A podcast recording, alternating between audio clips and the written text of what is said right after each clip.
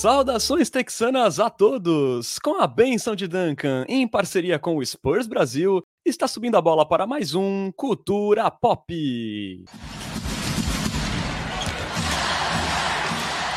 Sejam bem-vindos ao episódio 81 do seu podcast em português sobre o San Antonio Spurs, que, para a alegria dos tanqueiros, competiu duro contra contenders, até encantou, mas perdeu cinco jogos seguidos. Nessa edição, vamos repercutir aí as causas da sequência negativa, também falar dos brilhos individuais, como o de Trey Jones, né, que teve outra boa semana, e também falar da grata surpresa Charles Bassey, além também de dar as últimas atualizações do caso Joshua Primo. Meu nome é Renan Bellini, falando diretamente de Santo e São Paulo. Tem aqui ao meu lado mais uma vez meu amigo Bruno Pongas, que nunca antes na história deste podcast esteve tão feliz com cinco derrotas. Bem-vindo, Bruno. Fala, Renan. É... Eu já ia mandar um fala Lucas Pastore, mas Lucas Pastore de novo não está entre nós. Está de novo em terras brasileiras, por enquanto, Lucas Pastore. Mas boa noite à nossa querida audiência. E já boa tinha até esquecido da pergunta. Boa noite, então, boa tarde. Comecei mal. Boa tarde para nossa audiência. E eu tinha esquecido da sua pergunta inicial, que era se eu fiquei feliz com cinco derrotas, né? Exatamente. Fiquei, mas teve uma vitória ontem. Mas a, a, de ontem não tinha muito o que fazer, né? O Bucks veio sem Giannis, veio sem Holiday, sem Middleton. Aí também era pedir demais, né? Era jogo bônus ontem, não tinha como. E foi legal, estreou o uniforme novo, muito bonito lá o Fiesta, né? Verde com vitória. Foi, foi, foi, foi um, uma noite bacana lá no AT&T Center. É, bom, galera, antes da gente começar o nosso papo, né? Lembramos sempre que você pode apoiar o Cultura Pop e virar um Coyote Premium. E veja só, sai de graça se você já for um cliente do Amazon Prime. É só entrar no nosso canal da Twitch e escolher a opção Assinatura Prime, que você vai ganhar acesso a benefícios exclusivos, como participar do nosso grupo de WhatsApp, pode ainda participar da nossa liga de fantasy, dar pitacos em nossos roteiros, ganhar emotes exclusivos lá na Twitch e tudo isso sem nenhum custo adicional na sua assinatura do Prime. É muito fácil. E caso você também não tenha o Amazon Prime, com apenas R$ 7,90 por mês, você também pode colaborar com o Culturão e ter acesso a todos os benefícios. Mais barato, portanto, que uma coca na padoca. Não perca a chance de virar um Coyote Premium. Começamos aí recapitulando a sequência do Spurs desde o nosso último encontro, né? Foram seis partidas e cinco derrotas. Ali para Raptors, Clippers, Nuggets e Grizzlies. Esse na prorrogação, todas elas no AT&T Center, além de mais uma derrota na estrada para o mesmo Denver Nuggets. Já a vitória solitária, né, como a gente falou aí na introdução, veio no último jogo em casa contra um Milwaukee Bucks esfacelado. É, com a semana 1-6, o Spurs agora soma seis vitórias e sete derrotas, ocupando a nona colocação da Conferência Oeste. É, Bruno, tirando aí a surra sofrida para o Raptors, né, por 143 a 100, onde o Spurs não tinha nem o Keldinho e nem o Vassell, e também o revés ali, o revés em Denver, né, lá na altitude. Fora esses dois jogos, foram três derrotas em jogos bem apertados, com o Spurs lutando muito, chegando vivo até o final, né, até os instantes finais, e contra equipes claramente superiores em talento né, individual. É, será que essa sequência aí do Spurs pode ter sido um retrato um pouco mais fiel do que pode ser essa temporada do San Antonio Spurs? Eu acho que sim. É, eu acho que aquele começo ali com. É, foram cinco vitórias logo de cara, né? Isso. Não, não, não, logo de cara, né? Mas nessas primeiras sequências. Era um pouco enganoso, né? Acho que é, não dava para esperar um Spurs tão competitivo por tanto tempo assim é, e ganhando jogos, né? De fato, o Spurs hoje é um time que tem suas deficiências, né? A gente viu é, elas em alguns desses jogos mais recentes e contra times competitivos como o caso de Denver, Clippers é, e assim por diante, é, realmente fica mais difícil. Mas de, de qualquer forma, eu acho que essa sequência ela foi, acho que o sonho de qualquer tanqueiro, né? De qualquer time que está tancando. Porque o Spurs foi competitivo, é, brigou, teve jogo que foi para prorrogação, teve chance de vencer, né? Aquele jogo contra o Memphis Grizzlies. O Devin Vassell teve uma jogada ali é, com clara possibilidade de vitória, um arremesso limpo, livre, livre entre aspas, né? Ele tinha um marcador, mas ele é, subiu ali sem uma grande contestação. É, e seria uma bela vitória, inclusive, se tivesse vindo ali contra. Diga, diga. Sim, sim, com certeza. E antes, né, da, antes da prorrogação, né, no final do quarto período, o Keldinho teve uma chance melhor ainda, que ele tentou um floater, a bola chorou umas três vezes, mas acabou saindo. Então o Spurs teve duas chances reais de vencer aquele jogo com o Memphis. Exatamente. Então você tem esses jogos competitivos que eu acho que dá uma motivada nos jogadores jovens, né? Fica aquele sentimento de, porra, não foi uma sacolada, é, então a gente conseguiu é, competir contra times que certamente vão estar nos playoffs. Né? Então fica esse, esse gostinho positivo e ao, ao, passo que a gente não vence, o que contribui com as chances de ter um draft é, melhor lá na frente. É, vendo, acho que até você tinha falado isso no começo do episódio, não lembro se foi ali no comecinho ou se no, enquanto a gente conversava em off, vendo esse, esse time do Spurs hoje, a maneira como tá jogando, até taticamente falando, né, o Spurs vem jogando muito bonito, é, muito fácil, né, é, vem aproveitando muito bem a, a, característica das suas melhores peças também, isso é muito importante. E acho que fica claro que taticamente o Spurs é um time que vai vender jogos caros para qualquer equipe da liga, ou pelo menos para a maioria das equipes da liga. Né? É, me preocupa o como que vai ser contra, contra times que são, na teoria, competidores contra o Tank. Né? A gente fala de Orlando Magic, Detroit Pistons, o próprio Houston Rockets, porque hoje a gente assiste o jogo do Spurs, o Spurs é um time. É um time decente, que joga, que compete. E esses times muitas vezes estão ali catados de jovens, meio desorganizados e assim por diante.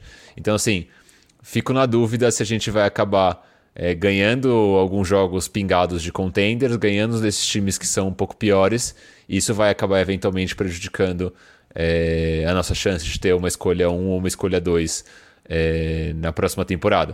Mas assim, como a gente já tinha falado no episódio anterior, tá dando gosto de ver. Para quem é torcedor, tá sendo legal é, de assistir. O time tá jogando bonito, tá sendo divertido. Né? Eu até tinha falado no episódio anterior também que eu não me divertia vendo o Spurs assim há pelo menos umas três temporadas. Né? Desde a chegada do DeMar DeRozan, acho desde a saída do Sacripanta, que eu não me divertia tanto. Então também é um pouco curtir esse, esse processo. Eu acho que o, é meio clichê, mas o que tiver que ser vai ser, né? Se tiver que ter a sorte de ter uma escolha 1 vai ser, eventualmente, se tiver uma escolha 4, 5, é torcer pra gente fazer um bom draft, mas pelo menos tá legal de assistir o nosso Spursão, Renan. Pois é, né, Bruno? Até como eu falei no último episódio, né, eu vejo assim que o Spurs tem tudo para ser bem melhor do que muitos times aí dessa rabeira, né? Pelo que a gente tem visto em quadra. E cada dia mais eu tenho temor de que a gente dependa das bolinhas para conseguir a grande estrela do draft, que é o Victor Embanyama, porque é, eu não sei você, Bruno, esse time do Spurs nesse começo de temporada, claro que a gente não quer dar ali uma super reação, mas ele não parece pior do que o nosso time do ano passado, que tinha o DeJounte Murray. Isso é o mais impressionante. Sim, é um time jovem, a gente vê o time com muitos problemas de turnover, que custou alguns desses jogos parelhos que a gente teve essa semana. O Spurs é o segundo pior time da NBA em turnovers por partida, né? 17.1. É, em quatro desses últimos seis jogos foram mais de 15 turnovers. É, contra a Denver, 24 né, turnovers, muita coisa. Mas assim, de um time jovem, a gente espera um pouco isso. Mas ao mesmo tempo é um time que ofensivamente tem ali o sexto melhor pace da maior pace da NBA, né? Que tem que corre mais, é, vai muito bem em pontos de contra-ataque. A gente vê o time fluindo muito bem assim nessas situações downhill, né? Que a gente fala. É, é um time que tem cara de time, né, Bruno? E às vezes parece que tem mais cara de time do que do ano passado, para falar a verdade, viu? Eu tinha falado um pouco sobre isso ali no Twitter do Culturão. É, eu acho que o que acontecia, e é, também acho que é o que faz o Spurs ser tão divertido nessa temporada, é que nas últimas temporadas o Spurs foi muito um time dependente de um jogador só. Então era muito isoball no, no DeMar DeRozan, era muita jogada de isolation no DeJounte Murray, tipo, ah, é, faço aqui um corta-luz pro DeJounte, faço aqui um corta-luz pro DeMar DeRozan, e ele vai sacar um mid-range da cartola, vai tentar fazer uma infiltração. Isso tornava o jogo do Spurs é, pragmático, por um lado, e um jogo de isolação com atletas que, se bem o DeMar DeRozan ele é uma estrela, ele não é aquela estrela, tipo aquele, não é um Kevin Durant. E se bem o DeJounte Murray é um bom jogador, ele está longe de ser uma super estrela. Então era um, um jogo de isolation com jogadores é, que não são superstars, né? Que não são aqueles caras que você fala, pô, eu vou dar bola neles e eles vão fazer, sei lá, o que o Luca Doncic faz, por exemplo. E agora vendo esse Spurs atual, eu sinto que o Spurs voltou um pouco a ser aquele Spurs de 2014, né? Então, muita movimentação de bola, corta-luz, handoff. Guardada. Guardadas as devidas proporções, não, senão óbvio. vai deixar iludido aí o pessoal, hein? Não, não, quando eu falo, quando eu falo voltando a seu Spurs de 2014, eu falo mais no, no sentido de da metodologia. Né? Então, o, o, o extra pass, o handoff, os corta-luzes e assim por diante, que era algo que a gente basicamente não via desde a ascensão do Sacripanta. E aí saiu o Sacripanta, veio o DeRozan, saiu o DeRozan, é, teve a ascensão do, do, do ex-líder, e agora o Spurs sem essa estrela é muito evidente, né? Você tem ali alguns jogadores que estão, é, entre aspas, lutando por esse protagonismo, né? O Keldon Johnson, o Devin Vassell e assim por diante. O, o Spurs deixou de ser aquele time de isolation, aquele time mais egoísta, entre aspas, para ser um time mais de, tá, beleza, vamos usar o que a gente tem de melhor, que são jogadores jovens que correm 48 minutos freneticamente, é, que tem uma boa movimentação, que são inteligentes, então vamos aproveitar o melhor disso é, e tentar implementar um sistema um pouco mais parecido como era em 2014. E tem funcionado até então. Óbvio que a falta de talento que a gente tinha em 2014 e não tem hoje faz com que a gente perca mais jogos do que ganhe. Mas também faz com que a gente consiga ser competitivo, basicamente porque a gente é um time um pouco mais organizado do que a média ou muito mais organizado do que a média. É isso, total mérito do Greg Popovic, né, de conseguir pegar um grupo de moleques e fazer um time organizado que parece que joga junto, sei lá, há seis meses já, né? E não é isso, né? A gente tá só no início da temporada. É... E, Bruno, né, um estilo coletivo que fez a gente se apaixonar pelo Spurs, né? Fez a gente virar torcedor do Spurs. Claro que com grandes diferenças, é, né, o time lá de 2014 e também da década de 2000 não era um time que corria dessa forma, até porque também a liga era diferente, mas na questão do coletivo, do modo unselfish, né, para dar aquele inglês desnecessário, né, não egoísta, é, se assemelha é, bastante, né, Bruno? E antes da gente falar dos dois postulantes à estrela, né, eu acho que um cara assim que simboliza bem esse DNA coletivo implementado pelo Pop tem sido o Trey Jones, né? O Spurs hoje é o líder de assistência da NBA com 29.3 por partida, vários jogos aí já que já passou de 35 assistências num jogo. E o Trey Jones é essa figura que simboliza, né? Tipo, esse floor general do time nessas partidas, né? Na última sequência aí, nos seis jogos, ele teve 11 pontos de média, 45% nos arremessos de quadra, 7 de 15 nos três pontos, né? 46% Trey Jones arremessando de três pontos, uma grata surpresa, além de 8.2 assistências, 3.7 rebotes e 1.5 roubos, né? É, e tudo isso, Bruno, o Trey Jones também cuidando muito bem da bola, né? Tipo, 1.7 turnovers por partida apenas. E ele é esse cara, né, Bruno, que eu fico assim abismado porque parece que o Trey Jones tem, sei lá, 8, 10 anos de liga, pela maturidade que eles parecem se comportar em quadra, pelas ótimas tomadas de decisões, boa seleção de chutes. É, é muito bacana ver esse início do Trey Jones que vai surpreendendo a gente, né? É, eu acho que ninguém ninguém esperava que o Trey Jones fosse tão bem como titular, né? Eu acho que até antes do começo da temporada, quando a gente especulava é, quem seria o titular, se o Trey Jones ou até o próprio Josh Primo, é, muita gente torcia o nariz quando se pensava em Trey Jones titular. Mas eu entendo que hoje já não, já não se torce mais o nariz como se torcia antes, né? Acho que ele entrou em quadra, ele tem correspondido. Eu acho que nos primeiros jogos, principalmente, ele estava mais nervoso. Né? Então, por exemplo, eu lembro daquele jogo contra o Indiana Pacers no final, acho que foi o segundo jogo da temporada, que o Spurs tomou um, um aperto ali no final com o Indiana é, pressionando a gente o quadro inteiro, o Trey Jones meio que se apavorou. Eu senti que nos primeiros jogos ele estava mais tímido para arremessar, para infiltrar, para atacar a cesta, e eu senti que aos poucos, com mais confiança, com mais tempo de quadra, quando ele descobriu, não, tá beleza, essa aqui é a minha posição, é isso que esperam de mim, eu senti que ele começou a se soltar um pouco mais. Óbvio que ainda falta muito no Trey Jones, né? Já é legal ver ter, ter visto ele desenvolver essa bola de três ainda tá cedo, ainda tem um pouco de, de receio de falar, não, beleza, o Trey Jones hoje é um chutador confiável. Ainda tem um pouco de pé atrás, mas na temporada, nos 12 jogos até aqui, 41,9% na bola de 3. É, e ele tem tentado arremessos, não só arremessos livres, né, até alguns arremessos é, minimamente contestados e tem caído, e até em momentos decisivos dos jogos, então isso tem é, sido um bom sinal, mas ainda tem um pé atrás para afirmar, não, o Trey Jones agora chuta. Eu acho que o que falta um pouco no Trey é, ainda é uma versatilidade ofensiva, né? Ele é um cara que ele ataca a cesta, é, ele consegue umas bandejas legais, mas ele não é muito eficiente nessa jogada de é, cortar e atacar a cesta com a bola na mão. Né? Até puxei um dado aqui, ele tem 35% de, de aproveitamento nessas jogadas. Ainda é pouco, mas ele tenta.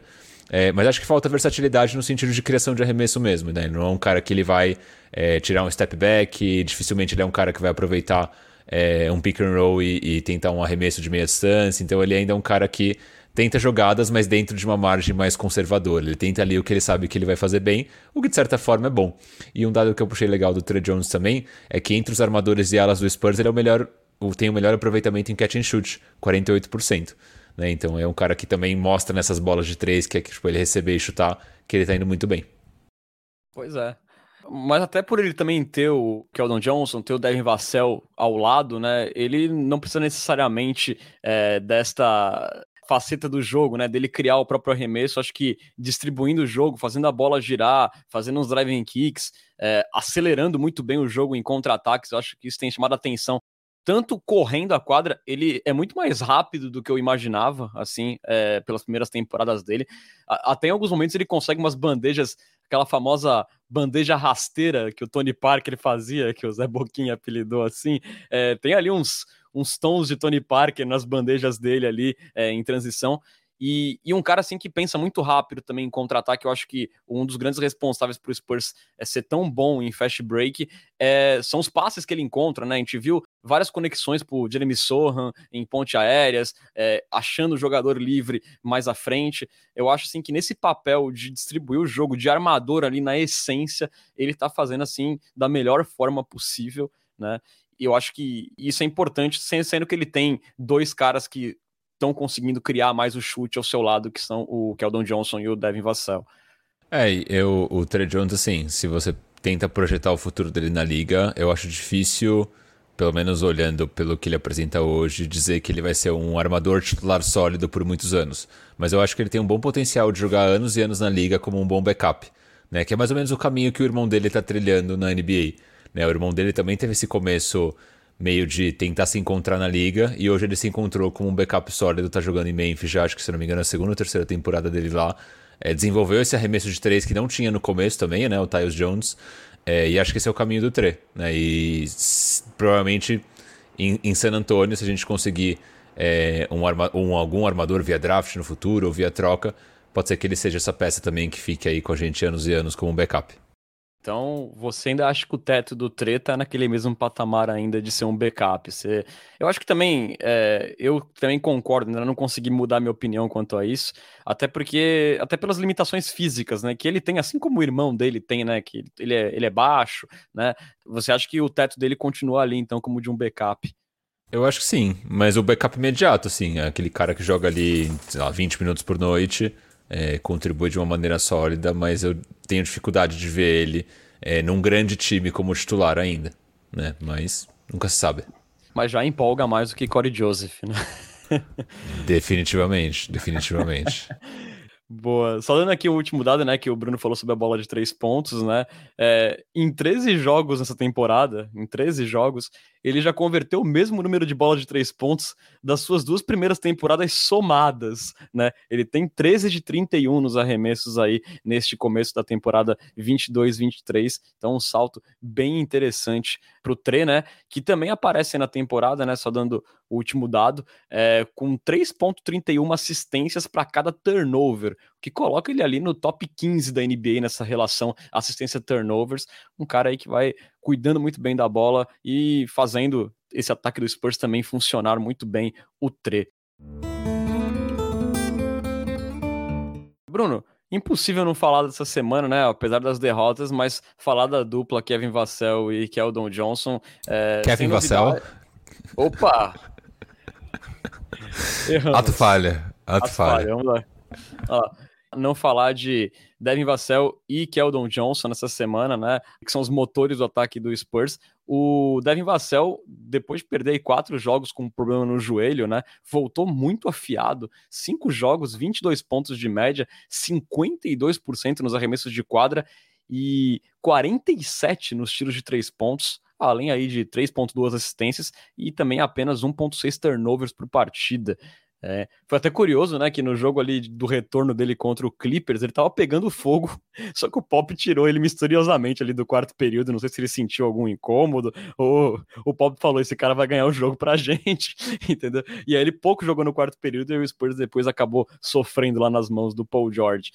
Enquanto isso, o Keldinho também teve outra excelente semana contra o Denver Nuggets. Ele conseguiu seu segundo jogo de 30 pontos na temporada. Também conseguiu 29 pontos contra o Milwaukee, convertendo cinco bolas de três em ambas as partidas. Keldinho aí também chutando 47% eh, nos arremessos de quadra, 42 os três pontos e também 23 pontos de média nessas últimas cinco partidas.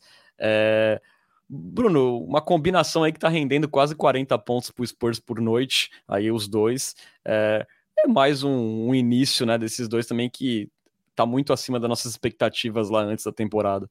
É, são os Splash Brothers de, de San Antonio, né? O, o Devin Vassell e o Caldon Johnson. O Devin Vassell tá jogando tão bem que você quase confundiu ele com o Kevin Durant, né? Então, pois é, né? É... É, shades of Kevin Durant. Shades of Kevin Durant. Se fosse hoje, na, se ele estivesse ali na, pra entrar no draft, o The Ringer ia colocar Shades of Kevin Durant, seguramente. É, não, cara, o, a evolução do, dos dois é bastante impactante, né? É, para mim, acho que até principalmente a do, do Devin Vassell, porque o Keldon Johnson já tinha é, dado mostras de que o arremesso ele ia ser cada vez mais consistente e tudo mais. O Devin Vassell é um cara que ele era até então bastante inconsistente ainda, né? Ele tinha ali um pouco de guardadas as devidas proporções, mas um pouco de Looney Walker né, na inconsistência, que era um jogo muito bom ou uma sequência de jogos muito boas, mas depois uma sequência muito ruim, com ineficiência, é, então era, é, ainda era algo muito certo, incerto.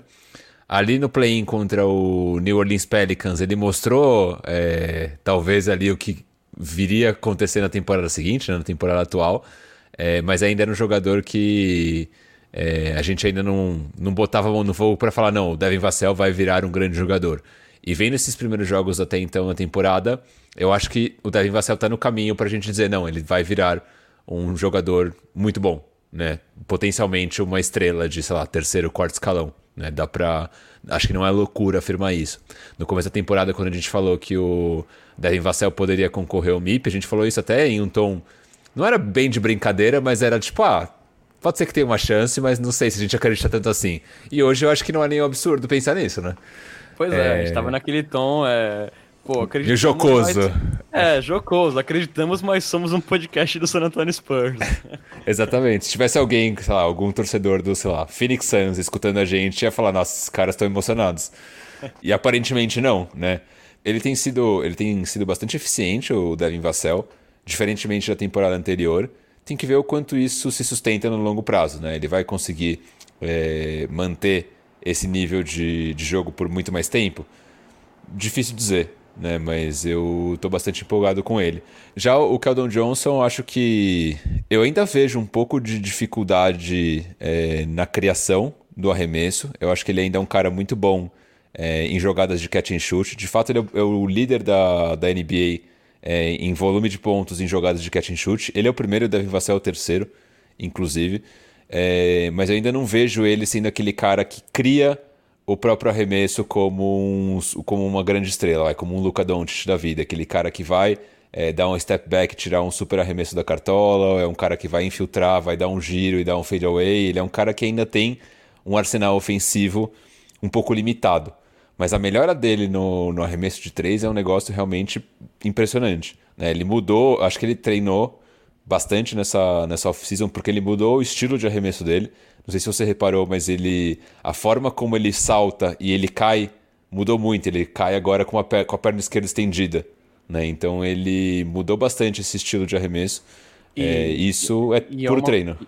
E é uma mecânica que, como eu falei até no episódio anterior, tá mais rápida, né? Além do movimento, ele tá soltando a bola muito mais rápido. Exatamente, exatamente. E tá indo realmente muito bem. Então, assim, ainda tem as suas limitações, mas dentro dessas limitações ele está conseguindo bastante sucesso. Puxei aqui alguns dados da bola de três que eu achei curiosos. Depois do jogo de, da, da, vitória contra o Milwaukee Bucks, ele é o quarto jogador da NBA que mais fez bolas de três, 45 até aqui. Na frente dele só Stephen Curry, Desmond Bain e o Donovan Mitchell. Né? Então ele é o quarto da liga nesse tipo de jogada. E ele tem, o Caldon Johnson, outro dado interessante, 277 bolas de três na carreira, tá?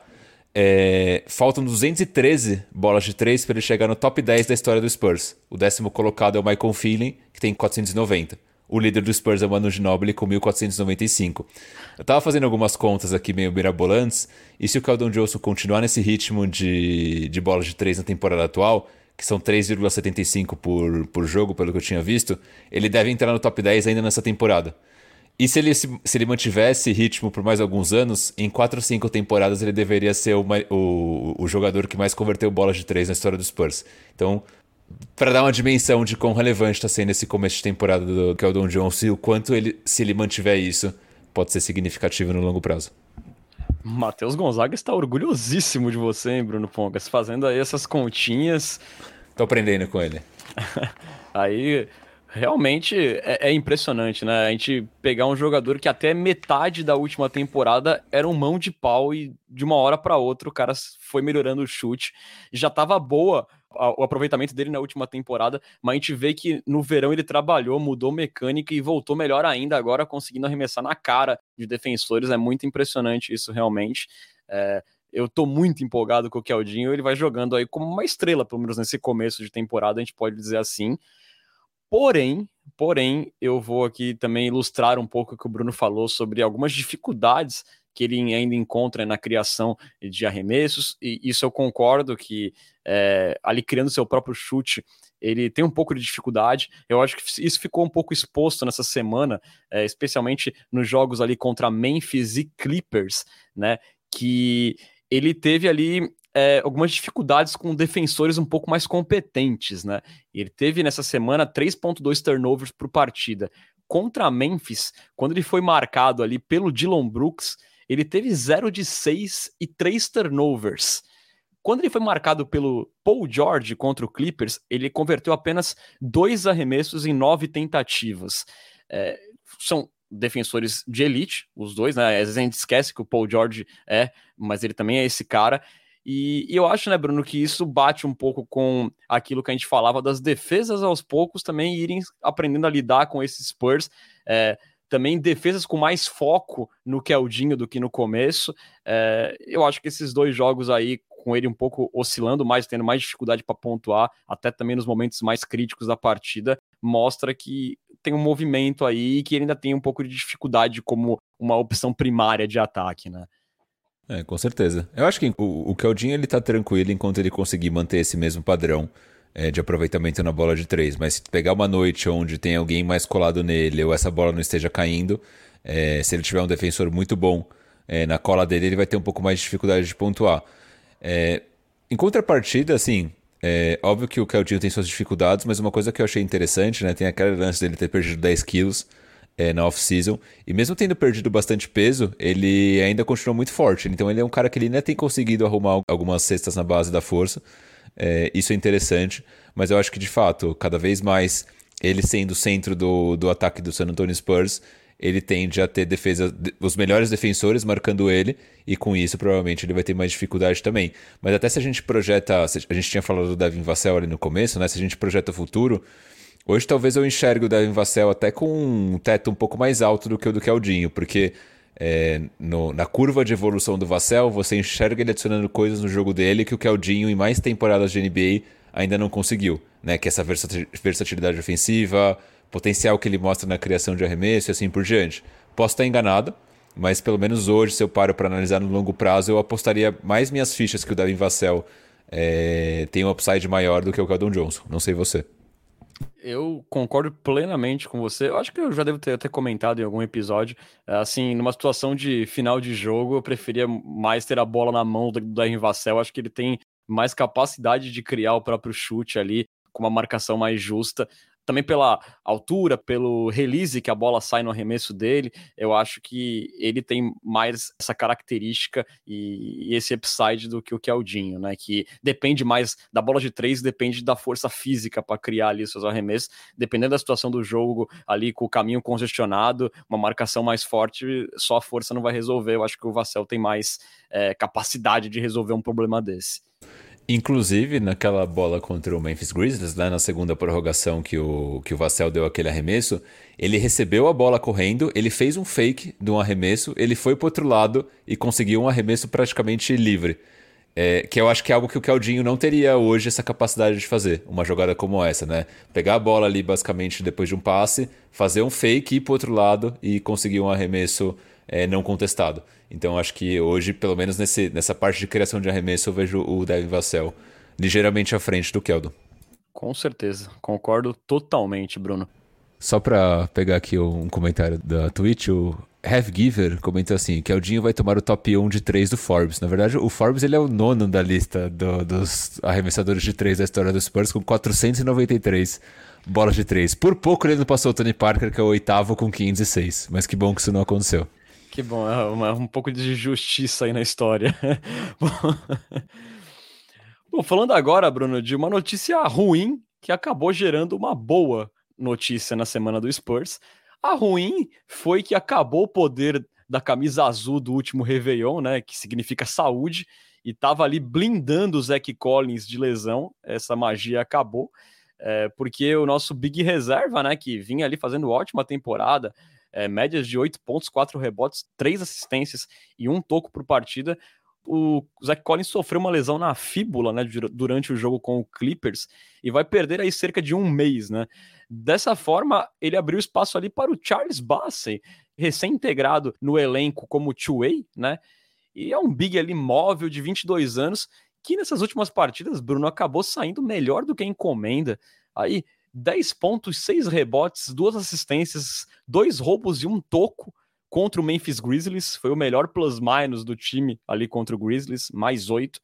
E contra o Milwaukee Bucks, o Charles Bassey se tornou só o segundo jogador na história da NBA a ter 14 rebotes, 4 tocos e 4 assistências em menos de 20 minutos. E o primeiro a conseguir fazer isso vindo do banco. Então, né, Bruno, a gente viu esse cara aí entrando de última hora como two-way e sendo uma surpresa, uma grata surpresa que a gente não esperava. Eu lembro do treinador do Spurs na Summer League, né, pela qual o Bassett jogou pelos Sixers. O Mitch Johnson, né, tinha elogiado o Bassett bastante quando ele foi é, trazido como two-way. E a gente viu é, alguns desses elogios se refletirem em quadra, né? De um cara assim que tem tamanho, mas também tem uma versatilidade, é, uma visão de quadra e até um chute de três aí que pintou aí na última partida contra o Bucks. Bem surpreendente essa aparição do, do Bassey aí como backup center, né? Sim, é, estou estou baseizado, Renan Bellini. Então eu gostei muito do Charles Bassey, mas assim, é, às vezes é só empolgação de começo de, de jogos, assim, que dá aquela adrenalina e logo depois volta ao normal, mas parece ser um jogador interessante. Teve uma jogada curiosa na vitória contra o Milwaukee Bucks.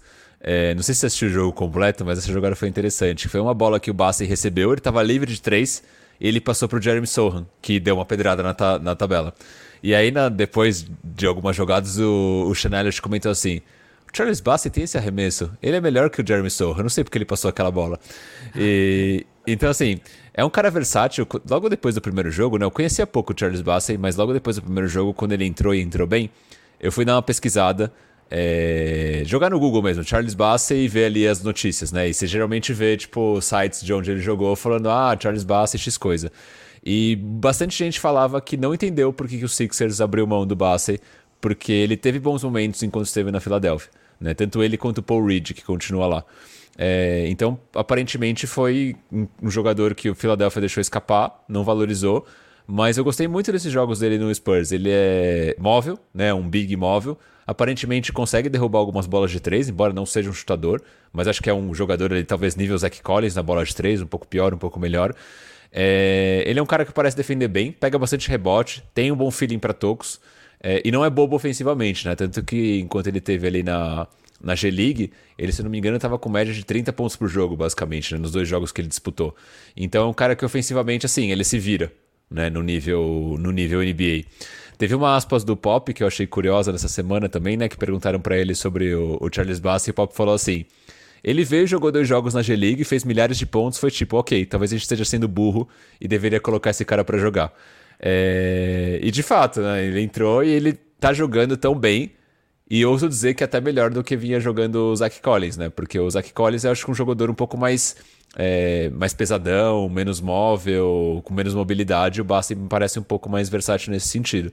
O lado bom, Bassey à parte, é que o Collins ele teve essa fratura na fíbula, né? mas ele fica de fora, se não me engano, entre duas e quatro semanas. Então não é um tempo muito muito longo, parece uma lesão simples e assim, o ano novo tá chegando, a gente vai desejar aí mais um ano de camisa azul pro Zach Collins para tirar essa essa zica. Não, a gente manda camisa azul, gravata azul, bermuda azul pro Zach Collins nesse próximo Réveillon, por favor. Até o sapato azul. Até o sapato, todo combinandinho. É, mas assim, é, felizmente não é uma, uma lesão recorrente né, do Collins, não foi um problema no joelho, nem no ombro, que, por onde ele já teve cirurgia, isso é muito bom. É, eu discordo um pouco, Bruno, quando você fala de que o, o é um pouco mais móvel que o Collins. Eu acho assim que os dois são bem móveis. Eu acho que o Collins está fazendo uma ótima temporada. Os minutos dele é, como backup center estavam sendo excelentes assim na segunda unidade. É, lamentei bastante essa lesão, mas por outro lado fiquei contente que o Spurs pode ter conseguido aí é, um achado no, no. É, eu vi um sinal de que ele poderia ter algum valor quando ele foi anunciado pelo Spurs e eu vi torcedores dos Sixers chateados de ter perdido ele, falando assim: pô, o Pop certamente vai transformar esse cara num jogador de rotação por 10, 15 anos na NBA. E, e esse, essa primeira impressão foi, foi bastante interessante. É, esse é o esse é o sinal clássico de que um jogador ele é bom ou não é bom, né? Tipo, se você vai ver o que a torcida tá falando e os caras estão chateados ou felizes. Trazendo uma, uma anedota futebolística aqui, acho que já, eu já trouxe essa no podcast uma vez, mas eu lembro que quando São Paulo contratou aquele lateral direito Bruno, que veio do Fluminense, eu fui ver as redes sociais dos torcedores do Fluminense e os caras estavam, tipo, dando graças a Deus. Eu pensei, mano, que grande merda que vai ser. E foi uma grande merda. Então, assim, é, uma boa, é um bom termômetro ver o que os torcedores falam nessas situações. Aconteceu a mesma coisa comigo, corintiano, quando o Corinthians contratou o Everaldo, do mesmo Fluminense. Eu vi torcedores do Fluminense dando graças a Deus. Eu falei, meu Deus, que cilada. É uma cilada, Bino. e agora, com a volta do Collins, né? O Bassey, a gente não sabe se ele volta ali pra, pra G-League, se não. Até o Heavy Giver tinha comentado aqui como que é o contrato dele. Né? O Bassey tá como two-way, né?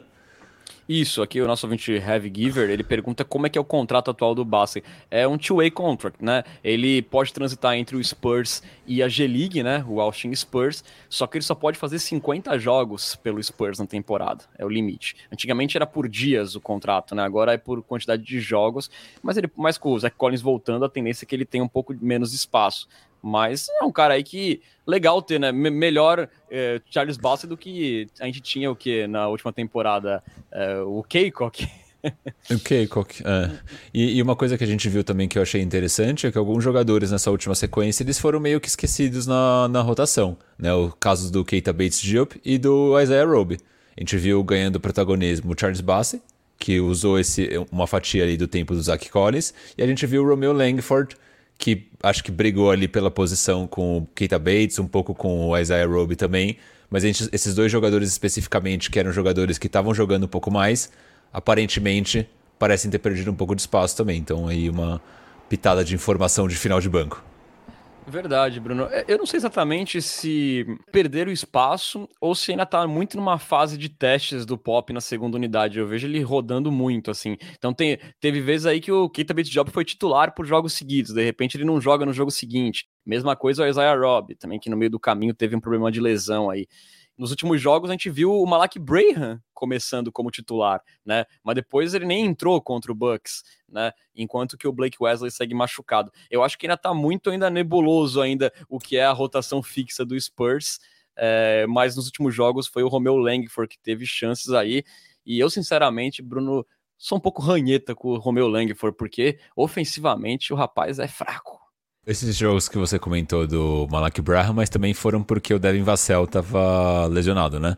Exato. O... Cara, eu, eu gosto do Romeo Langford. Assim, ele é muito ruim ofensivamente, mas defensivamente ele é muito bom. Então, assim, ele pode ser daqueles jogadores tipo o Matisse Taibur do, do Sixers que só defendem e não atacam, que é muito ruim, acaba sendo muito ruim, né, para ele mesmo, né? Mas a gente espera que ele consiga pelo menos desenvolver uma bolinha de três, né? Alguma coisa do tipo. Tipo, ele até tenta algumas coisas é, ofensivamente, mas ele não foi agraciado com o dom do talento ofensivo. Eu acho que É, eu vejo o Langford, eu penso em Shades of Jack Vaughn, sabe? Tipo, o cara que só defendia, mas no ataque era uma tristeza, eu ficava muito irritado, acho que eu lembro do, do Jack Vaughn às vezes, então... Pode é, ser. Minha má vontade aí. E Bruno, antes de a gente fechar aqui o assunto e falar da tabela, só queria fazer um registro sobre Jeremy Sohan, né? Que ele foi muito bem nessa semana de novo, vai a cada vez mostra aí mais facetas do que ele pode ser ofensivamente. Mas eu queria chamar a atenção para um detalhe curioso é do lado provocador do Jeremy Sohan, né? Não é só o cabelo e o lado reboteiro, defensor, que faz ele lembrar o Dennis Rodman, né? Ali contra o Memphis Grizzlies, o Steve Adams revelou à imprensa que em certo momento Jeremy Sohan apertou os seus mamilos ali para tentar desconcentrá-lo. E, e no jogo com o Milwaukee Bucks, ali diante do Bob Portes, que é um cara assim bem esquentado e também bastante provocador, eu vi assim o, o Sohan estava tentando perturbar o Bob Portes assim, ele é realmente um chatonildo em quadra. O cara é chato, o cara é chato. O próprio Adams eh, contou essa história eh, se divertindo até. Ele tava o tempo todo tipo, cara, sai daqui. Tipo, para de me encher o saco. É, e o Adams, ele é um cara que dentro de quadra ele é, tipo, super sério, mas fora ele é, tipo, tem um perfil mais brincalhão e tal, tipo, gente boa. Mas essa história foi curiosa. E o Sohan tá jogando bem, né? É, até ofensivamente, que a gente desde o começo falou que era um dos pontos fracos, mas ele está conseguindo male male derrubar uma bolinha ou outra de três, mas ele tem conseguido algumas infiltrações, é, concluir umas bandejas, alguns giros que ele faz, essa jogada bem clássica dele, ele infiltra para a direita, dá um giro e finaliza com a mão esquerda. Ele tem conseguido algumas cestas nesse tipo de jogada. Então, assim, é um cara que dá alguns sinais de que pode ter um desenvolvimento ofensivo. Ainda é um grande projeto né, no, nessa parte ofensiva, mas com certeza é um jogador de, de rotação. E é esse personagem à parte do basquete que faz com que seja aí um jogador fascinante da gente acompanhar. Total, total. Ofensivamente, me, me impressiona essa velocidade dele para ele correr a quadra, ele faz isso muito bem. E, e, na defesa, realmente vai se confirmando o que a gente tinha né, como ponto forte dele na época do draft, é, que é ali a versatilidade, né? A gente viu em vários momentos ele marcando até o Jamal Murray, né? Marcando o armador do time adversário, um cara que consegue marcar basicamente todo mundo em quadra, né? Muito legal esse início aí do Jeremy Sohan.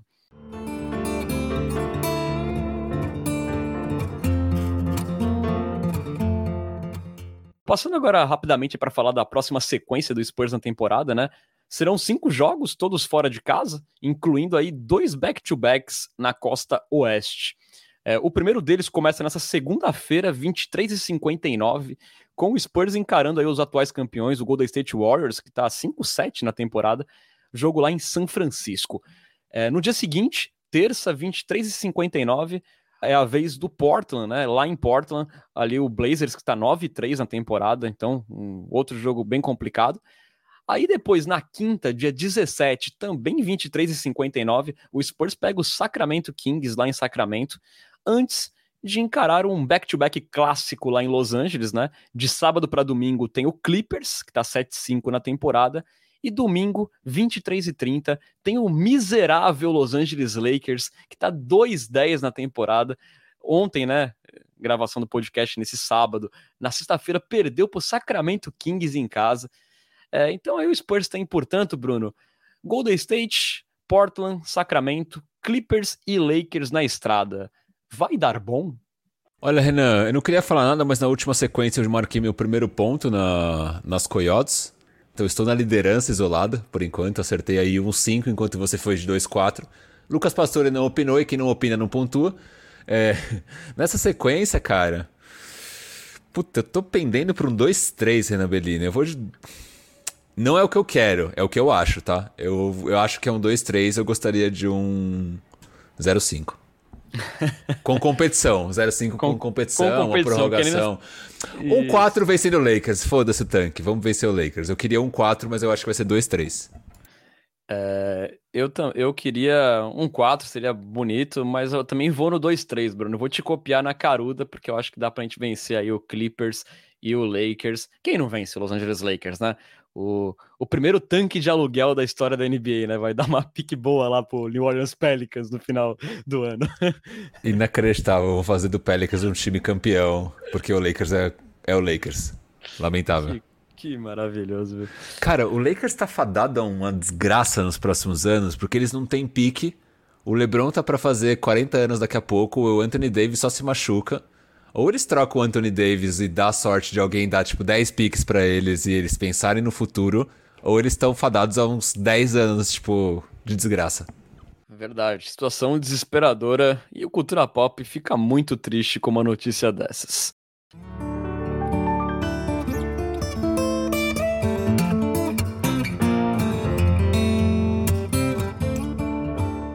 Agora saindo um pouco da parte basquetebolística do episódio, né, para a gente dar uma atualizada rapidamente no que aconteceu lá no caso Joshua Primo, né, desde a nossa última edição, que já faz um tempinho, né, é, lembrando, né, para quem está um pouco por fora, o Primo, 12 segunda escolha geral do draft de 2021, foi dispensado subitamente pelo Spurs na semana retrasada, né, e logo depois começaram a pintar ali os reports falando que o jovem tinha assediado sexualmente várias mulheres, né, uma delas, uma ex-psicóloga do Spurs, a doutora Hilary Calton, que no último dia 3 de novembro se pronunciou aí perante a imprensa junto do seu advogado. É, lá no Twitter, o Bruno Pongas aqui, né, esmiuçou muito bem todo o depoimento, toda a história. Mas, em resumo, a ex-funcionária do Spurs alegou ter sido assediada pelo primo nove vezes, com o jogador ali exibindo as suas partes íntimas, né? É, segundo a Calten, a doutora Calten, o primeiro episódio aconteceu em dezembro de 2021 e foi comunicado ao gerente Brian Wright em janeiro deste ano de 2022. Porém, a psicóloga afirmou que nenhuma providência foi tomada, mesmo após ali novas conversas com o Brian Wright nos meses seguintes, ali em abril, maio, onde ela teria dito que só recebeu promessas de atitudes mas no final das contas acabou recebendo da franquia um pedido para que ela trabalhasse de home office, né, que se ausentasse ali das instalações do Spurs, o que acabou acontecendo até o final ali do seu vínculo com a franquia. É... A doutora Calton disse que o Spurs falhou com ela e silenciou sua voz, enquanto ali o seu advogado, Tony Busby, disse que a decisão do Spurs de dispensar o primo foi um pouco tarde demais, né? E aí, dando aqui também, né, no dever jornalístico, o outro lado da história, os advogados do primo disseram que o jogador não se expôs intencionalmente a ninguém e que ele não tinha noção que as partes íntimas dele estavam visíveis fora ali do seu calção de treinamento. É, o advogado do primo também citou que o jogador sofreu uma vida de traumas e desafios e afirmou que o jovem está sendo vitimizado pela psicóloga que, abre aspas, está jogando com estereótipos feios e medos raciais para seu próprio benefício financeiro, fecha aspas. Dando também aqui a versão do Spurs pelo R.C. Buford, né, CEO do, do conglomerado né, do Spurs, ele discordou da versão apresentada pela ex-psicóloga, alegando que gostaria de dar mais detalhes, mas que irá esperar o processo legal correr e ressaltou que a franquia continuará a viver dos seus valores e da sua cultura. É, a última atualização do caso, para a galera que está acompanhando a gente, é que o caso foi parar na esfera criminal, né? O primo se tornou aí alvo de uma investigação no gabinete do xerife do condado de Bexar, que abrange ali a região metropolitana de San Antônio. É, Bruno, é, passado a limpo aí, que era preciso, é, uma história que parece estar longe do seu final, mas foram declarações aí da ex-psicóloga que bateram bem mal na gente, no torcedor do San Antonio Spurs, na, na NBA como um todo. Ainda não sabemos se são verdadeiras ou não, mas fica aí um mistério assim é, do que pode ter acontecido, se realmente o Spurs demorou a agir nesse caso do primo. É, embora não haja um veredito, né? Acho que só o fato do Spurs ter dispensado o Josh Primo, para mim, é um sinal de que, de que de fato houve assédio, né? Agora, se foi nove vezes, se for, começou em dezembro, não começou em dezembro, isso aparentemente está em aberto, né? O, pelo menos é o que o R.C. Buford fala na, na frase dele, né? Que ah, ele, eles discordam da precisão e da timeline dos fatos. Ele não disse que os fatos não são verdadeiros, né? É, para mim é lamentável, se, se essa timeline é verdadeira, da maneira como ela contou, é lamentável que o assédio tenha começado em dezembro de 2021 e o San Antonio Spurs tenha tomado uma atitude no final de 2022. Né? Então, deixou essa situação se estender por um ano para de fato tomar alguma, alguma ação. O próprio comportamento do Brian Wright, para mim, ele é, ele é lamentável porque é, recomendar que ela trabalhe de casa ou falar ah, o que, você espera que a gente faça, ele claramente colocando aí a, a responsabilidade na vítima de, de, de propor uma solução, sendo que ele deveria ser o primeiro cara a fazer questão de investigar, eventualmente até afastar o Josh Primo, até de fato conseguir investigar o caso e assim por diante. É... Fico um pouco incomodado com o silêncio do Pop, tá? Por mais que a própria doutora tenha falado que o Pop, quando soube, ele foi o primeiro a falar: não, quero resolver essa situação, é, quero fazer o certo e tudo mais. Então, em nenhum momento, nenhuma das partes acusou, entre aspas, o Greg Popovich de tipo: ah, o Greg Popovich sabia e ele não fez o que tinha que ser feito. Né? Em nenhum momento isso foi falado. Mas eu gostaria muito que ele viesse a público e falasse, é, desse uma versão. Né? É óbvio que é, tem todo um tema de, de politicagem, né? onde como é um caso criminal, tem os advogados da franquia que orientam que a franquia faça A ou B, né? Então essa nota do RC Buford claramente é algo mais protocolar. Mas eu gostaria de saber, é, em algum momento, pode não ser hoje, pode ser lá na frente, que o Pop é, dê a versão dele é, e conte da maneira como foi na, na visão dele, porque é, não dá para ficar calado numa situação dessas, né? Então é um caso muito grave, muito forte, e o Pop é, querendo ou não, o representante maior da franquia San Antonio Spurs. Então acho que ter o, o ponto de vista dele acho que seria é, bastante importante para todo mundo. E Bruno, acho que essa participação do Pop, acho, não tenho certeza, é muito importante na história, né? A, a doutora Calton disse que é, pediu né, ao Brian Wright para isso ser comunicado ao Pop. O Brian Wright disse que teria falado com o Pop ali por volta de abril ou maio. Só que a doutora Calton disse que não acredita que isso foi comunicado ao Pop, né? Então a gente também tem essa dúvida de quando que o Greg Popovich soube. Ele só soube realmente quando a coisa estourou aí nos, nas últimas semanas e aí ele foi o primeiro a querer se desfazer do primo. É, ou se ele já sabia antes, o que eu não sei, eu não posso botar a mão no fogo por ninguém, mas conhecendo o Pop, eu acho difícil que ele sabia da situação e não se pronunciou antes. É, ao mesmo tempo, né, fica uma situação muito ruim se não foi comunicado isso a ele, né? Imagina, como você falou, o representante Mor, o comandante do Spurs há tantos anos, deveria ser o primeiro a saber quando uma questão grave dessa acontece. É, até me deixou com um certo temor nas últimas semanas do Pop, se realmente ele não sabia da história, ele abandonar o barco assim por se sentir traído. Eu cheguei a ter esse medo nas últimas semanas, mas a gente segue ainda sem grandes explicações. Eu também aguardo muito a declaração do Pop. É, um rumor que tem, né, Bruno, para a gente dar uma arredondada, é que o Spurs teria agido é, depois que aconteceu novos casos, tanto em Las Vegas, na Summer League, quanto em Minnesota, lá numa road trip do Spurs, que teria reforçado que realmente o caso, o suposto caso lá com a doutora Calton, não foi um fato isolado, né? E aí o Spurs teria visto que não tinha mais solução e aí resolveu é, dispensar o jogador. Ainda não é uma versão oficial, não é uma versão comprovada, mas é um rumor que corre aí é, em paralelo. Sim, é isso. E é um caso clássico de, de, de, um assediador, né? Você dificilmente assedia uma única pessoa, né? É óbvio que é, acho que para as mulheres é muito difícil você é, dar a cara e se expor, né? Até por isso eu sou muito cético em relação ao que o advogado do primo disse, né? Que ela quer aparecer nas costas do primo, ganhar dinheiro. Cara, ninguém quer aparecer publicamente e falar que foi vítima de assédio por fama. Cara, é um negócio que deve ser absolutamente vergonhoso para uma mulher. E aí, quando aparecem outras vítimas, aí você fala, tipo, tá, beleza. É, porque no, no, começo acaba sendo meio que a versão de um contra o outro, né? Tipo, a doutora fala que houve assédio, o primo fala que não. A investigação é difícil porque aconteceu o que, o que aconteceu aconteceu numa sala privada entre os dois. Mas quando começam a aparecer outras vítimas, você começa a pensar, não, beleza, isso de fato tem um, tem um precedente já, né? Então, acho que até fica muito mais fácil de tomar uma decisão. Mas de qualquer forma, o Pop tendo sabido ou não, eu acho que o Brian Wright, ele agiu muito errado, né? Eu acho que inclusive isso é passível de demissão, se de fato a timeline foi dessa maneira. E, e eu acho muito, assim, tentando não ser inocente, eu acho muito difícil que o Pop é, não soubesse, sendo, de novo, né, esse representante maior do San Antonio Spurs mas é algo que aparentemente a gente não vai saber, talvez nunca. Né? Assim como casos como o do Sacripante em San Antonio são coisas que vão morrer no caixão de Greg Popovich.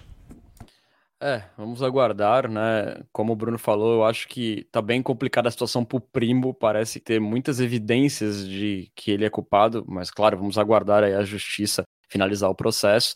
E aí fica a dúvida de como é que vai sair o Spurs dessa situação, né? Se realmente o time foi negligente ali e se foi um grupo que foi negligente ali, é, do Brian Wright com os seus assistentes ali, se eles resolveram tomar para eles essa decisão de segurar é, sem comunicar, por exemplo, um Greg Popovic ou a família Holt, a gente não sabe, mas se um pequeno grupo de pessoas agiu com essa negligência, incluindo, se for, no caso, o general manager, é realmente passível de demissão, deve ser demitido, independentemente sobre boas coisas que ele fez nos últimos tempos aí pela franquia em off-season, em, em, draft, enfim. É, vamos ver aí como é que se desenrola essa história, mas é uma história chata que a gente não gostaria nem de estar se alongando muito. Mas infelizmente, né, a gente precisa passar, até como pelo dever jornalístico que a gente tem também aqui no podcast.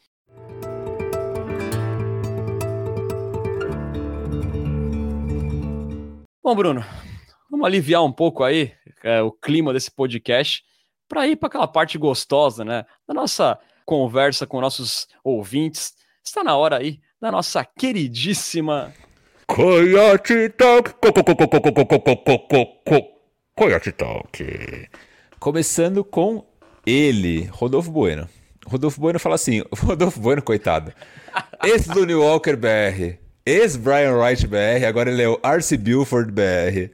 Tá difícil a vida. Quem Ele é tipo Midas ao contrário, sabe? O Midas que tudo que toca vira ouro, tudo que o Rodolfo Bueno coloca ali de arroba no Twitter vira, vira desgraça. Né? Pois é, meu. Chego a duvidar que ele pode ter sido em algum momento Josh Primo Brasil. ele, ele comenta assim: com o nosso desempenho, é, as chances de pegar os pick 1, 2 são pequenas. Isso é uma afirmação.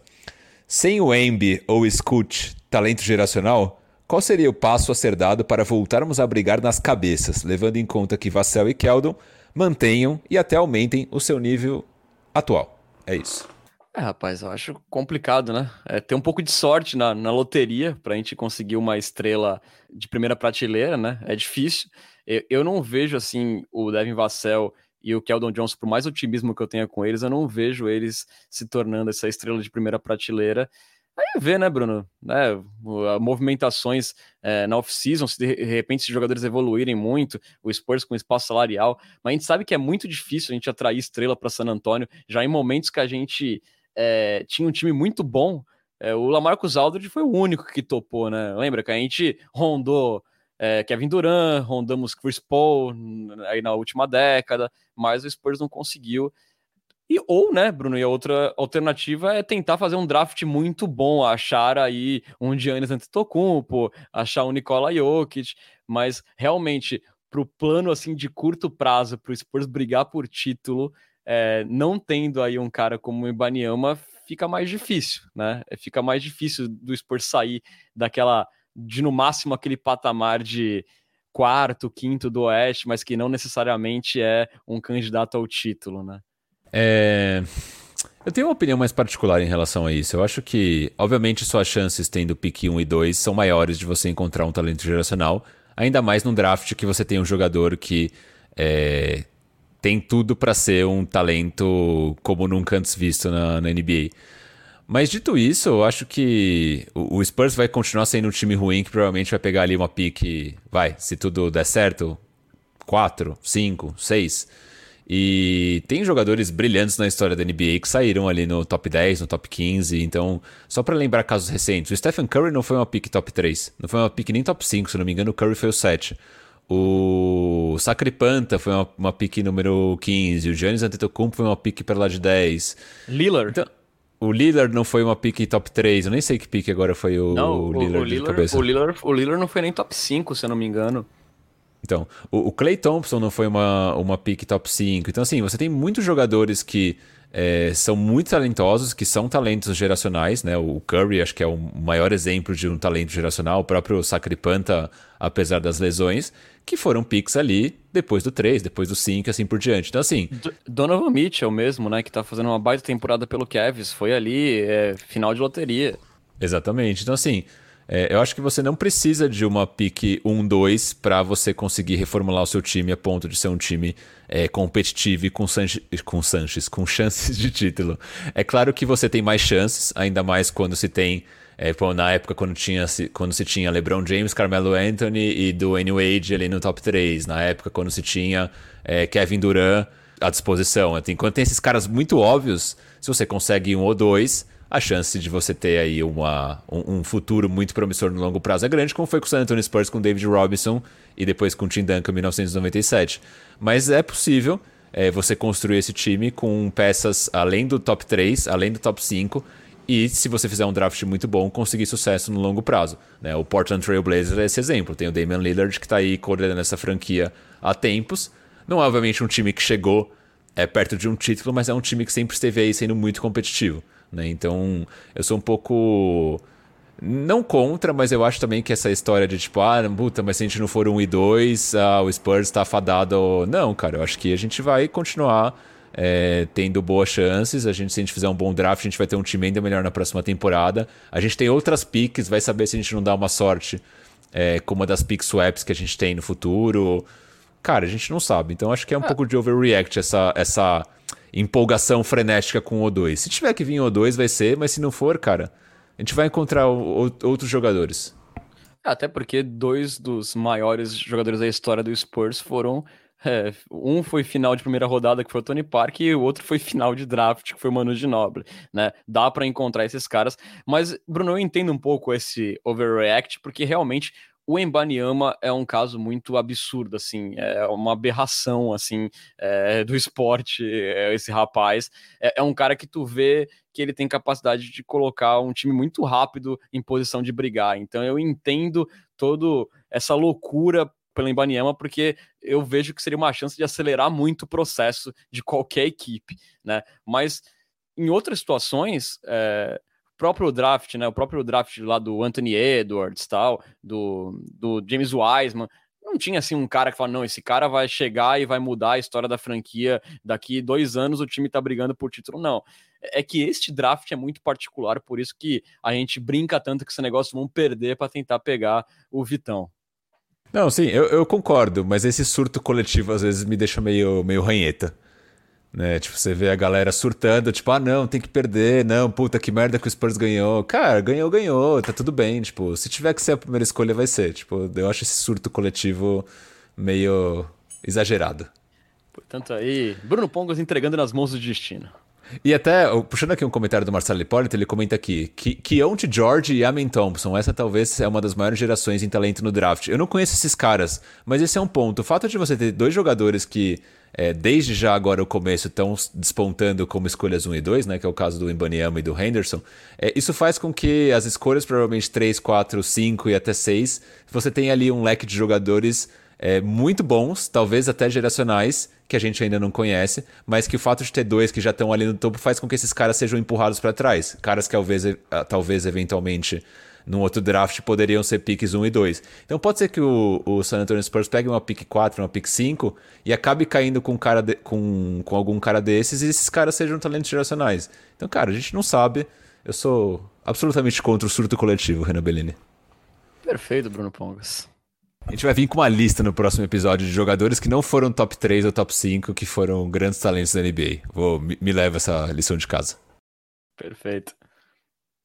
Próxima pergunta, é você que tá no comando da corte, tá? Tinha esquecido, inclusive. Tinha esquecido. Fiquei revoltado. Fiquei revoltado. Não, tem, não tenho perguntas aqui, cara. É. O João Lort, o Lortaço da Massa, ele fala assim: qual a maior surpresa e a maior decepção das picks top 10 até agora? Na vida ou nesse, nesse draft? Aí fica, fica difícil, hein, cara. Você tem a resposta para essa já, Bruno? Com, com um pouco da mais vida, de... não. Não, não. dessa, dessa, temporada, com um pouco mais de 10 jogos na temporada?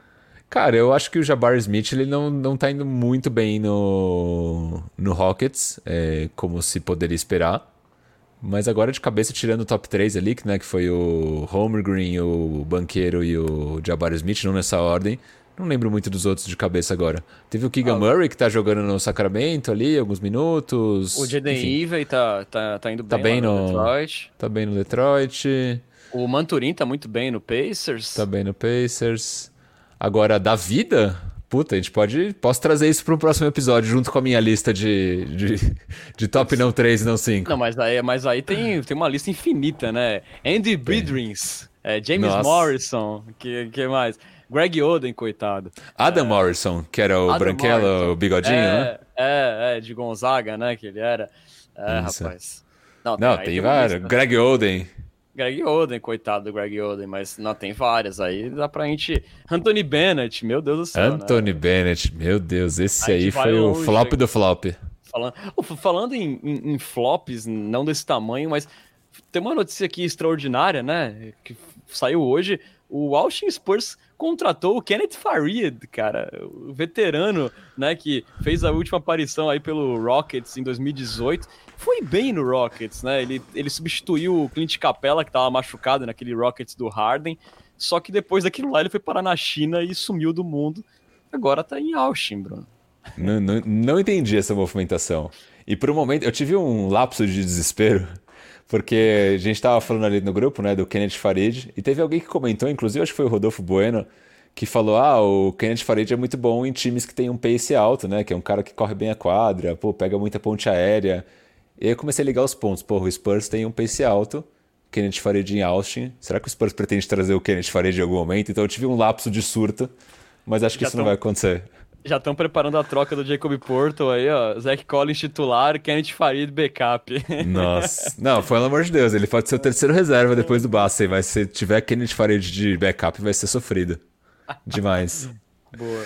Enfim, é, sigo aqui né, nas perguntas. Depois, o Lort, a gente busca aí, talvez para um próximo episódio, algo mais palpável para te responder, tá?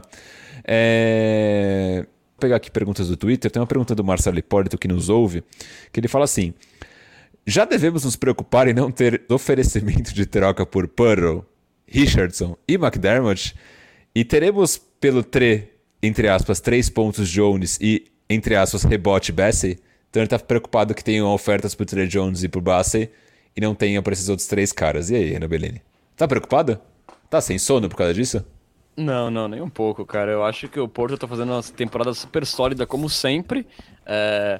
O Josh Richardson já meteu o jogo aí de quase 30 pontos. Eu acho que em algum momento o Spurs vai conseguir um pacote. Eu acho que o Spurs vai segurar ali até o máximo para tentar a melhor oferta possível pelo poeta. E aí, na, na oferta pode ir aí a galera junto. É, não, não tá me tirando sono. Até porque, né, Bruno? Tirando o, Richardson, que tá jogando mais, até às vezes arremessando mais do que devia, é, o Doug McDermott tá jogando menos, né? O Porto tá ajudando o ataque, ajudando os moleques a funcionar, não tá me tirando o sono, não. Mas também, né, dependendo da oferta que fizerem pelo Trey Jones, né, eu acho que não vai acontecer, mas foi uma oferta muito boa, né? Estamos fazendo qualquer negócio, também tô nessa. É. Se, se vier uma oferta boa, a gente faz negócio. Mas. É, eu, eu também não tô preocupado por enquanto, não. Acho que geralmente esse, esse furor por trocas acontece mais próximo da, da trade deadline e tá um pouco longe ainda. Mas não sei. Você acha que o poeta tem chance dele renovar ou você acha que ele vai buscar outros áreas? É realmente algo que eu não tenho a mínima ideia. Eu sei que ele quer mais dinheiro, isso é um fato. Agora. Eu acho que a timeline, assim, não, não da idade dele, mas acho assim, que o momento do Spurs, você pagar um contratão num pivô agora, no momento que o Spurs Stade não tá competindo, eu acho que não faz muito sentido, Bruno. Eu acho que o Spurs vai, vai tentar capitalizar aí ativos em cima do, do, do, poeta. Eu, se fosse dar um palpite, eu diria que não. Eu diria que ele não renova, Bruno. É, não, não sei realmente. Agora, o, o, Josh Richardson também eu acho que pode ser trocado. Vai que o, o Lakers aí no desespero faz alguma coisa. oh, mas eu vou te falar, eu tava até conversando com um amigo meu esses dias, é, Joel, pivôzão do meu time, o angolano Joel, muito bom jogador. Tava falando para ele sobre isso, que eu acho que, mano, jogadores como o Richardson e o McDermott cairiam como uma luva no Lakers, né? Porque o Lakers é um time que não tem espaçamento e o McDermott, principalmente, é um cara que espaça quadra muito bem, né? Então, tipo, é que o Lakers não tem pique para dar, né? É... Mas se tivesse, porra, valeria a pena, eu acho, uma piquezinha no McDermott, porque o McDermott é um bom jogador. A gente zoou o McDermott, fala do lance do falso alto, mas eu acho ele de verdade um jogador muito bom. Tipo, o McDermott no time de 2014 ou nos times ali clássicos do Spurs, mano, o que esse cara ia fazer de ponto não ia ser brincadeira. na verdade, o nosso problema com, com o falso alto é mais o contrato que ele veio, né? Que a gente acha caro pelo que ele entrega, mas assim, dentro do papel dele, ele faz muito bem, né? Como um dos melhores até da NBA, eu diria. E, e o Poeta, você acha que fica ou que sai, Bruno? Eu, eu acho que sai também. Eu acho que sai e até. Acho que para ele faz sentido na carreira, né? Mesmo que o Spurs consiga uma oferta é, gorda, eu acho que chega um estágio da carreira, agora que ele tá indo aí, acho que para 26, 27 anos, né? O Pearl, do auge físico e técnico. Tipo, essa é a hora de brigar por, por algo, né? E, e acho que ele tá na, na posição de conseguir para alguém que compete e ao mesmo tempo com um bom salário. Então vamos ver o que, que sai a partir daí. Tipo, fico pensando num Purdle num time como um Boston Celtics da vida, né? Que tem aí o. Tava até outro dia com o Noah Vonleh de titular. Imagina é, o, o, o estrago que ele Williams, poderia fazer. Porque o Robert Williams não para saudável. Não. Exatamente, exatamente. Enfim, o, o Cornet Spurs pergunta aqui: Patrick Williams, mais uma escolha de primeiro round pelo Jacob Purdle, é possível como troca?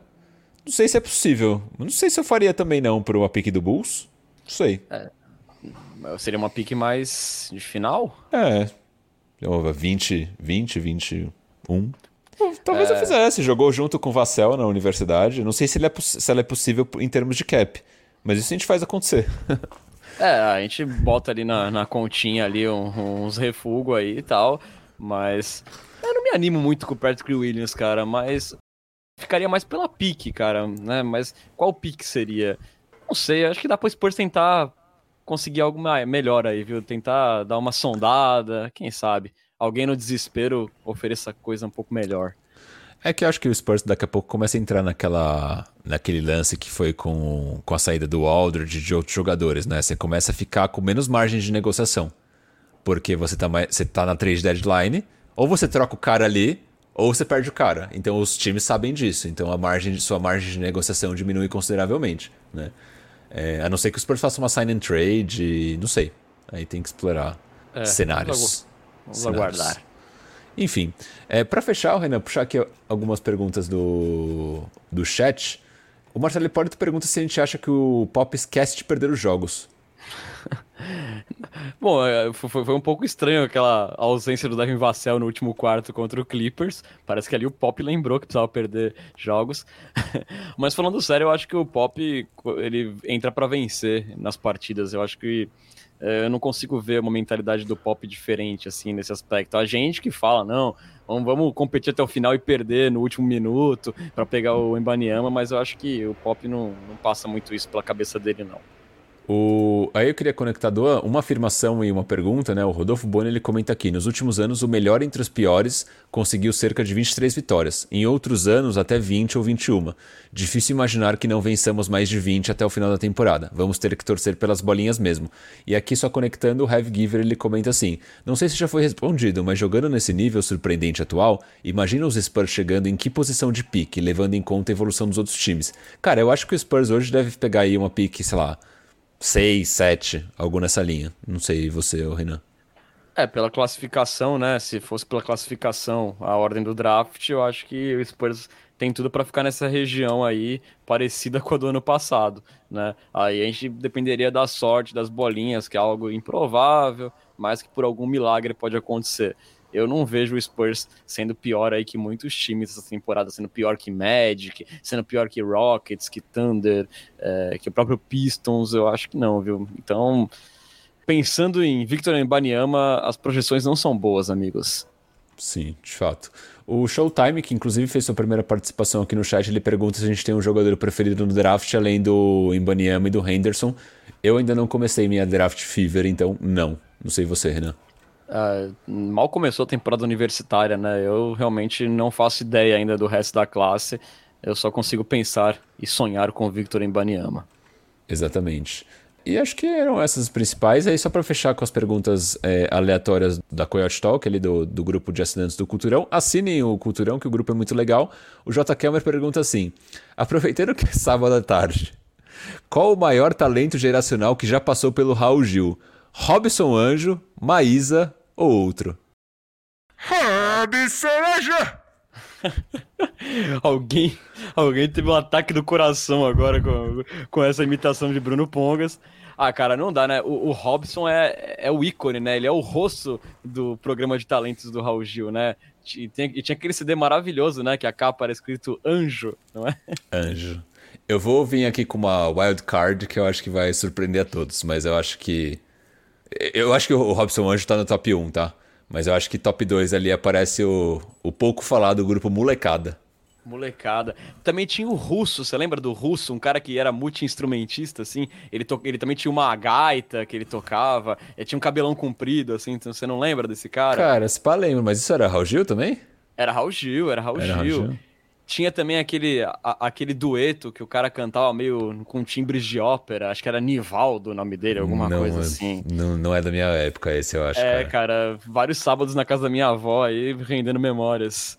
Não, pra mim o top 2 é Robson Anjo é imbatível, mas depois o grupo Molecada, pra mim, vem forte. Eu nem lembrava que a, Ma a Maísa, a Maísa? A Maísa do SBT?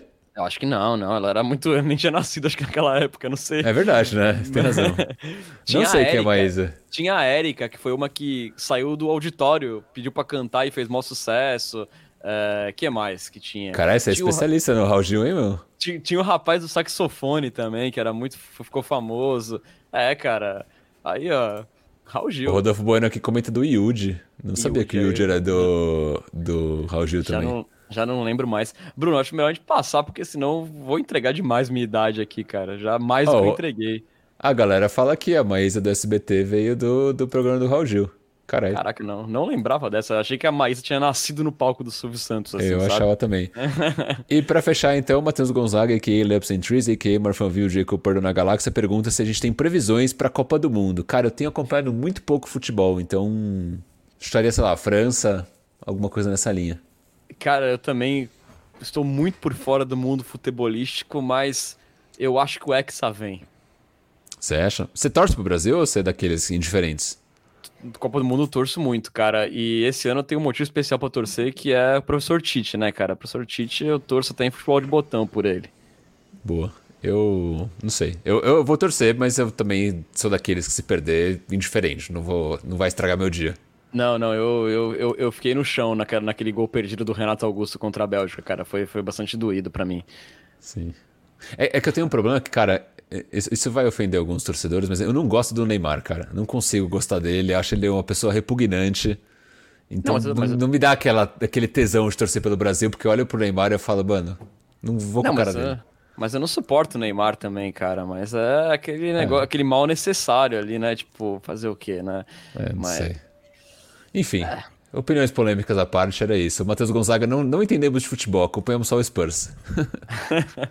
pois é, cara. Se fosse uma pergunta mais, mais tenística, eu até ajudava, mas é, tô meio por fora do mundo futebolístico. É... Qual que é o próximo grande slam que tem, Renan? Australian Open, cara. Australian Open. Quem, quem são seus favoritos? Ah, cara, o masculino tá muito aberto, né? Não sei como é que o Nadal vai chegar lá, mas no feminino minha queridíssima Igor Sviatek, né, cara? Não, pode, não poderia ser diferente. Então Número é isso, um fecha... aí com um ano histórico. Fechamos é... com uma pitada de tênis. Boa. Bom, galera, você pode seguir o Cultura Pop nas redes sociais. Estamos no Twitter e no Instagram, no arroba Cultura Pop Pod. Mesmo endereço da Twitch, onde você assiste nossas gravações e também pode apoiar o Cultura Pop. Ou via Amazon Prime, ali com a assinatura saindo de graça, ou então pagando a bagatela de R$ 7,90 por mês das duas formas, você vira um Coyote Premium com acesso a benefícios exclusivos. Qualquer dúvida aí sobre assinatura, é só procurar a gente no inbox. Registrando também que o Cultura Pop é uma parceria com o site Spurs Brasil, que desde 2008 é a sua fonte de notícias em português da franquia Silver and Black. Acesse lá spursbrasil.com. Valeuzão, meu queridíssimo Bruno Pongas, por essa tarde de sábado maravilhosa. Esperamos aí mais jogos competitivos e derrotas na próxima semana. É, boa tarde, Renan Bellini. O tempo voa quando se diverte, né? Quando a gente está em uma, em uma grande companhia como a sua e a dos ouvintes do Culturão. A gente se vê aí no próximo episódio com, se Deus quiser, mais um pontinho nas coiotes. Boa. Dessa vez eu vou te acompanhar no ponto, porque eu fui no mesmo palpite. Mas é isso aí, galera. Muito obrigado pela companhia. Vocês estiveram com Bruno Pongas e Renan Bellini. Até a próxima. Tchau, tchau. Tchau!